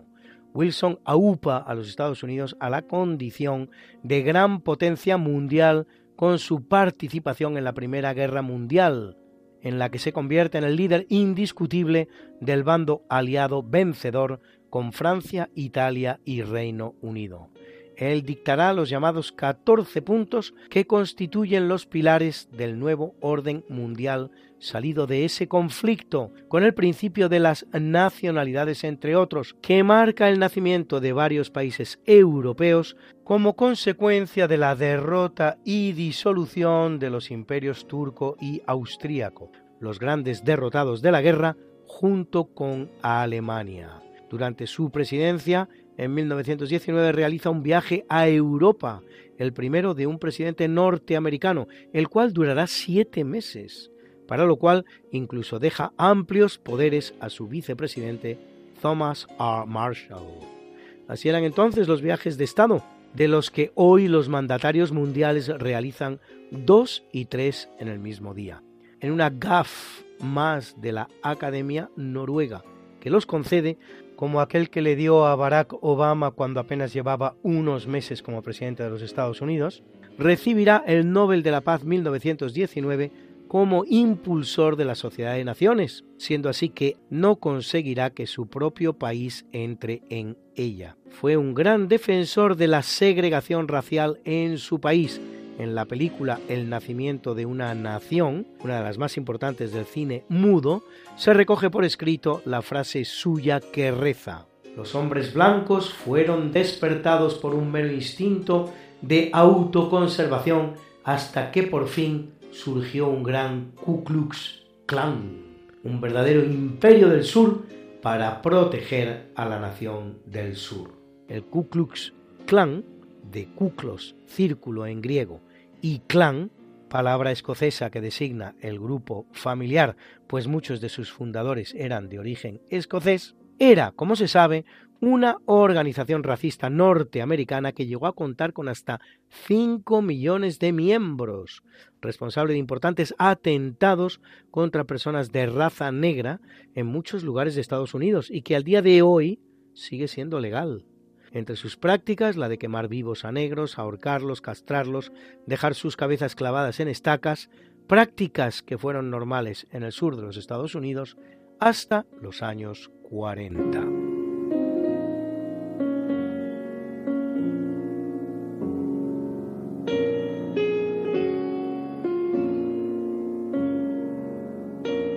Fallece en el año 1952 Pedro Muguruza, arquitecto de uno de los más bellos monumentos españoles y del mundo, de los levantados en el siglo XX.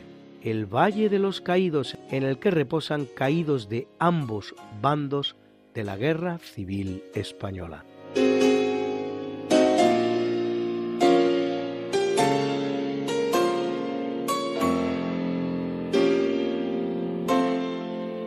En 1959, en desgraciado accidente de aviación, muere Buddy Holly, compositor y cantante estadounidense y uno de los más destacados pioneros del rock and roll. Escuchan ustedes en este popular Every Day, todos los días.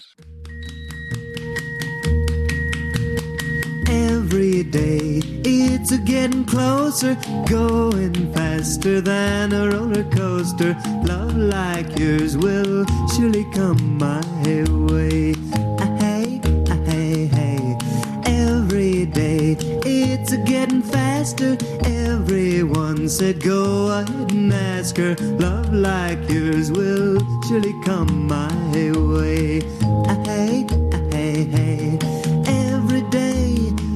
a little longer every way. Love's a little stronger, come what may. Do you ever long for true love from me? Every day it's getting closer, going faster than a roller coaster. Love like yours will surely come my way.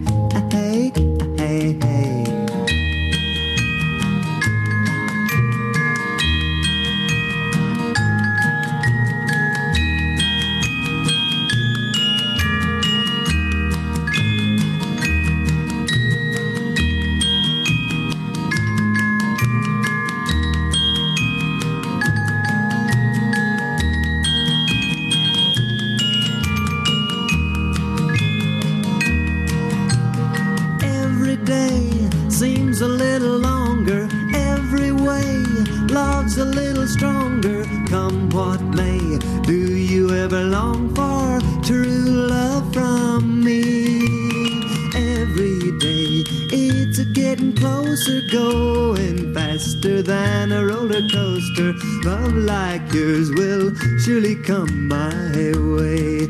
Ah, Hey, ah, hey, hey. Love like yours will surely come my way. En 1974 el que muere es Juan de Orduña, director español de cine, autor de obras fundamentales de la cinematografía española de la primera mitad del siglo XX, como Nobleza Baturra, Locura de Amor o Agustina de Aragón. Está la mañana en que vengo a saludarte. Venimos todos con gusto y placer a felicitarte. El día en que tú naciste, nacieron todas las flores. En la pila del bautismo cantaron los ruiseñores. Ya viene amaneciendo, ya la luz del día nos dio.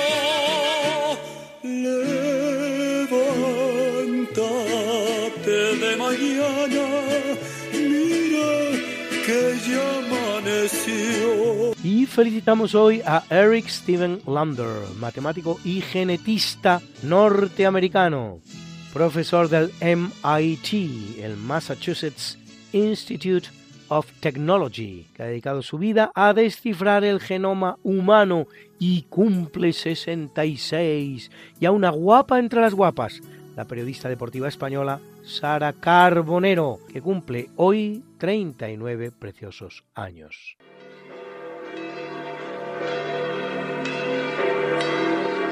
y celebra la Iglesia Católica a Azarías, profeta veterotestamentario, profeta veterotestamentario, profeta veterotestamentario. A Laurentino Ignacio, Celerina Hipólito, Félix, Sinfronio, Olivaria y Secundina, mártires, mártires, mártires. A Blas y Óscar,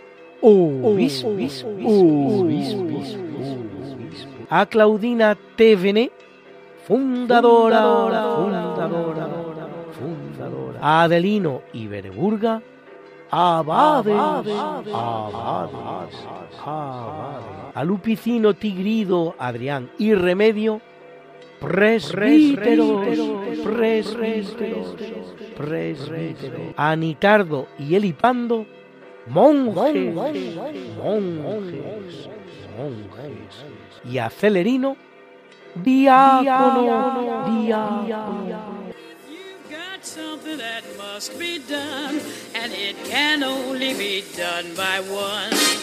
There is nothing more to say, except it's a lovely day for saying it's a lovely day.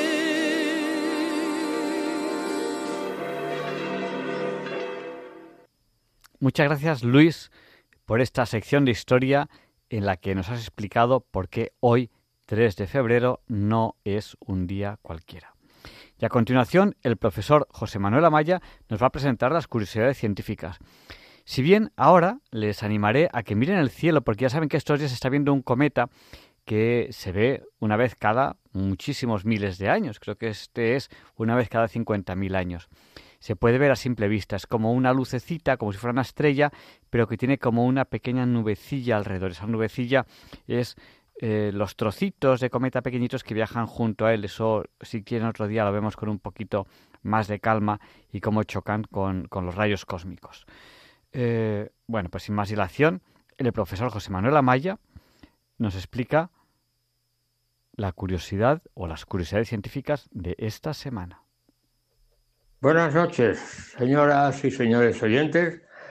Soy José Manuel Amaya y como siempre, de costumbre, estoy, eh, es un honor dirigirme a ustedes desde esta emisora y en este programa.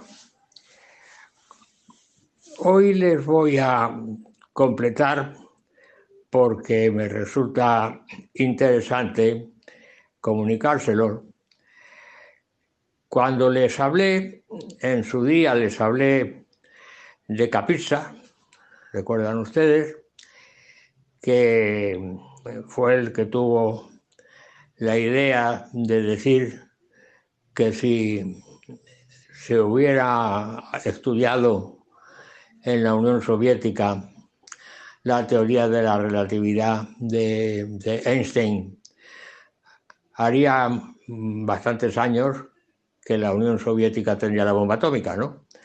Eso se lo comenté a ustedes en, uno de los, programas y quiero completarlo porque es eh, verdaderamente curioso e histórico en el sentido de lo que sucedió eh, con Capizza eh, y en la vida de, de, este científico. Capizza era un científico cuya profesión era de, físico, completamente. ¿eh? tuvo un problema familiar, según parece ser, recuerdo que fue eh, en el año 1918-19, que parte de su familia pues tuvieron la mala suerte de, contagiarse de lo que en, aquella época se llamaba la gripe española. La gripe española que en realidad no era legítimo, y permitan ustedes esta expresión, decir lo de española. gripe española, no, señor. La gripe vino de, de otros países otros países. Y entonces vino a, España y luego a partir de ahí se extendió por todo, por toda Europa, completamente, y fue una enfermedad muy contagiosa y devastadora porque, según parece ser, murieron muchísimas personas, millones de personas concretamente. La gripe española era malísima, tremenda, pero no era legítimamente española, vamos, lo que fue importada, sencillamente. Bien. Bueno, pues entonces, de- después de este problema familiar, se marchó a, Inglaterra, Capizza, que además ya eh, era, él era hijo de un, su padre era eh, de, familia rumana y su madre era o pertenecía a una familia muy importante polaca, concretamente una familia aristocrática eh, polaca. Y entonces él decidió marcharse a Londres después de la tragedia familiar y de ahí pasar después a, a Cambridge. ¿eh? Como él era físico de, profesión, entonces en Cambridge estuvo en un laboratorio en el que se dedicó a la investigación del magnetismo. De manera que eh, llegó un momento en que colaboró nada menos que con Rutherford. Rutherford, otro físico importante que se dedicaba también a la investigación, pero dentro de la, del atomismo, concretamente. Eh, Rutherford era mm, eh, neozelandés, se llamaba Ernest Rutherford, y entonces estuvieron investigando en colaboración y a Capisa se le nombró en Cambridge director del laboratorio de magnetismo, donde evidentemente he dicho colaboró nada más y nada menos con Rutherford. A Rutherford le dieron el premio Nobel, me parece que fue en, 1900, en 1908, concretamente, le dieron el premio Nobel. Era un destacadísimo eh, científico dentro del eh, átomo, concretamente dentro de de la energía atómica. Y allí estuvieron investigando los dos hasta que me parece que fue en el año 1934 cuando Capizza, siendo director de ese laboratorio de magnetismo, eh, decidió marcharse a Rusia para ver a sus padres, evidentemente porque sus padres vivían, vivían en Rusia. Entonces llegó a Rusia y eh, estuvo también visitando, o se puso en contacto con algunos compañeros eh, físicos que estaban encarcelados, estaban encarcelados por ser contrarios a la, a la revolución rusa, es decir, eh, pertenecían a la contrarrevolución. Y claro, los contrarrevolucionarios eran perseguidos de una eh, forma verdaderamente eh, acuciante, ¿eh? y el que estaba encargado de la persecución de los contrarrevolucionarios era un tal Beria. Beria, eh, eh, encargado de la contrarrevolución y era el encargado también de mandar a la cárcel o mandar a los revolucionarios eh, a Siberia o, a algún campo de, de concen- de concentración. Y uno de estos contrarrevolucionarios era un físico importante que se llamaba eh, Landau.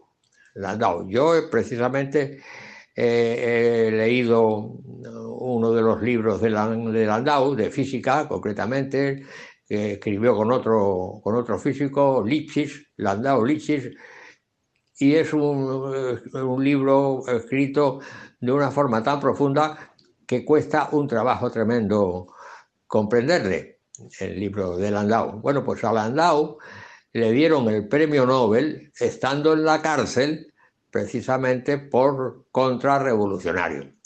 Pero Capizza en, en realidad no, eh, no era del Partido Comunista, tampoco pertenecía a la contrarrevolución, prácticamente era neutral. Bueno, total, el caso es que fue a Rusia a visitar a sus padres. Y da la casualidad que cuando quiso volver a, a Inglaterra, pues el gobierno no permitió que saliera de Rusia. Y entonces obligatoriamente tuvo que, que quedarse allí porque tenía esa prohibición expresa. Entonces, ¿por qué hicieron esto los rusos? Porque querían aprovecharse de, los, de las investigaciones que había realizado en Cambridge, concretamente. De modo que entonces era simplemente que se aprovechaban de sus conocimientos y querían que esos conocimientos fueran para la Unión Soviética, concretamente. De modo que Rusia era entonces la Unión, la Unión Soviética. Y el gobernante que eh, estaba en esa época era el superdictador Stalin, concretamente.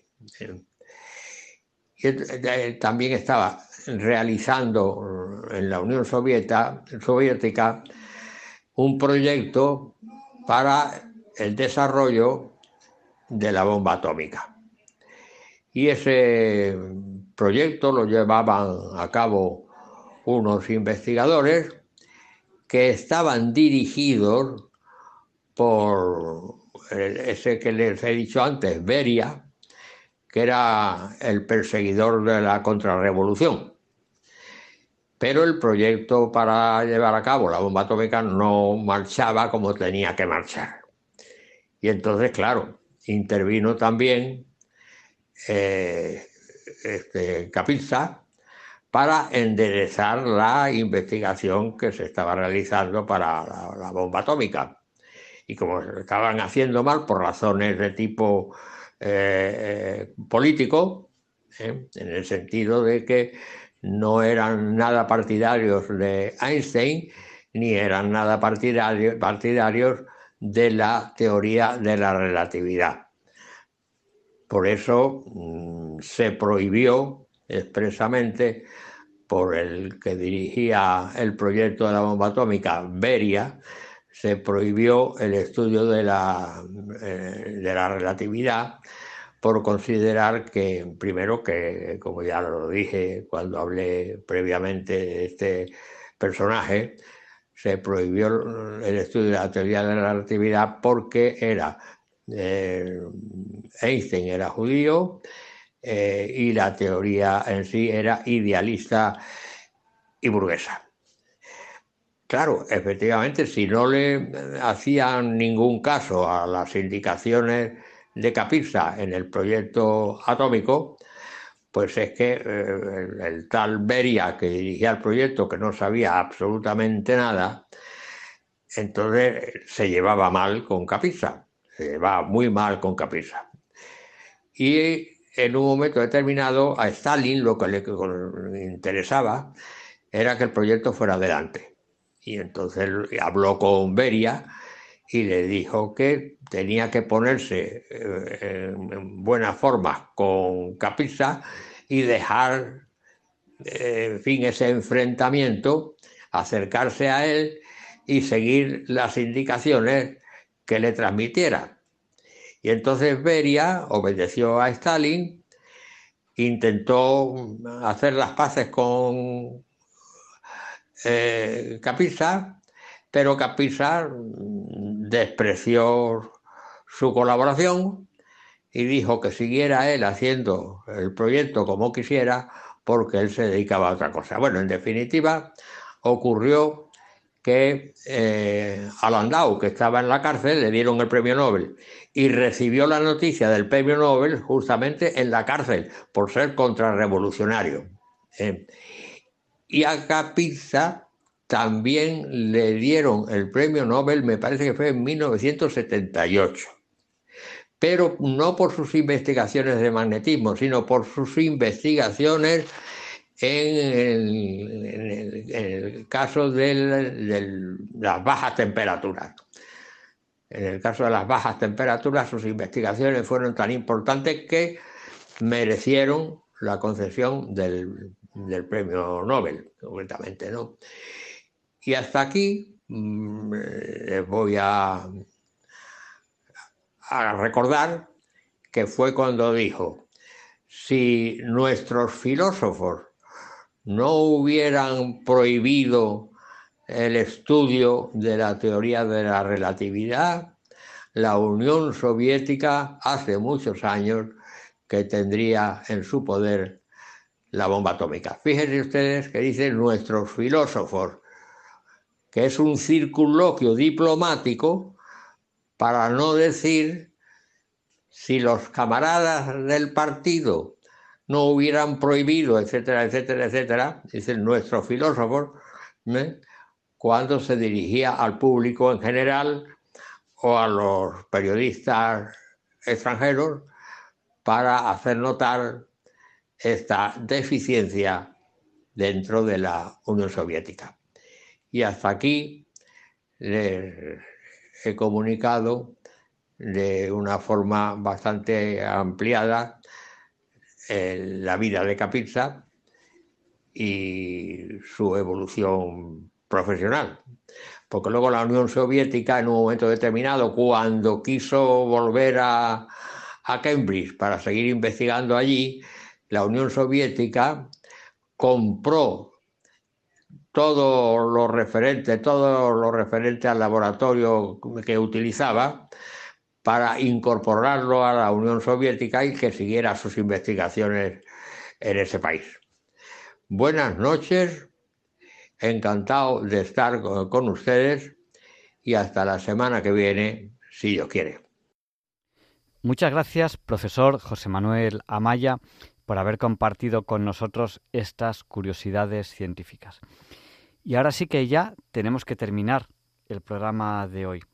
Gracias a ustedes por habernos acompañado estas dos horas, por haber hecho junto a nosotros este, este programa. Les esperamos, si quieren, si Radio María quiere y si Dios quiere, la semana que viene. No nos olviden en sus oraciones, es importante. Eh, una oyente le hemos prometido oraciones, pues recemos unos por otros, porque mm, yo creo que, que a Dios le gusta que nosotros como hermanos recemos unos por otros. Y ahora viene el Catecismo de la Iglesia Católica, que es un programa que yo sé que les gusta, sé que les gusta mucho. Así que mm, les dejo en muy buenas manos, en manos del de, de, bueno, Monseñor José Ignacio Munilla, que sé que, a muchos de ustedes les gusta, a mí personalmente me encanta. Ojalá, a veces yo hacía esa oración que muchas veces repetía, hace tiempo que no hago, pero que la puedo hacer hoy también. Digo, Señor, dame una voz como la de Monseñor Munilla y una sabiduría como la suya. O una décima parte de la suya ya sería suficiente. Pues nada, hasta la semana que viene, si Dios quiere, no falten y lo más importante de todo, no nos olviden en sus oraciones y le pediremos a San Juan Pablo II que interceda por nosotros para que se nos libre del mal.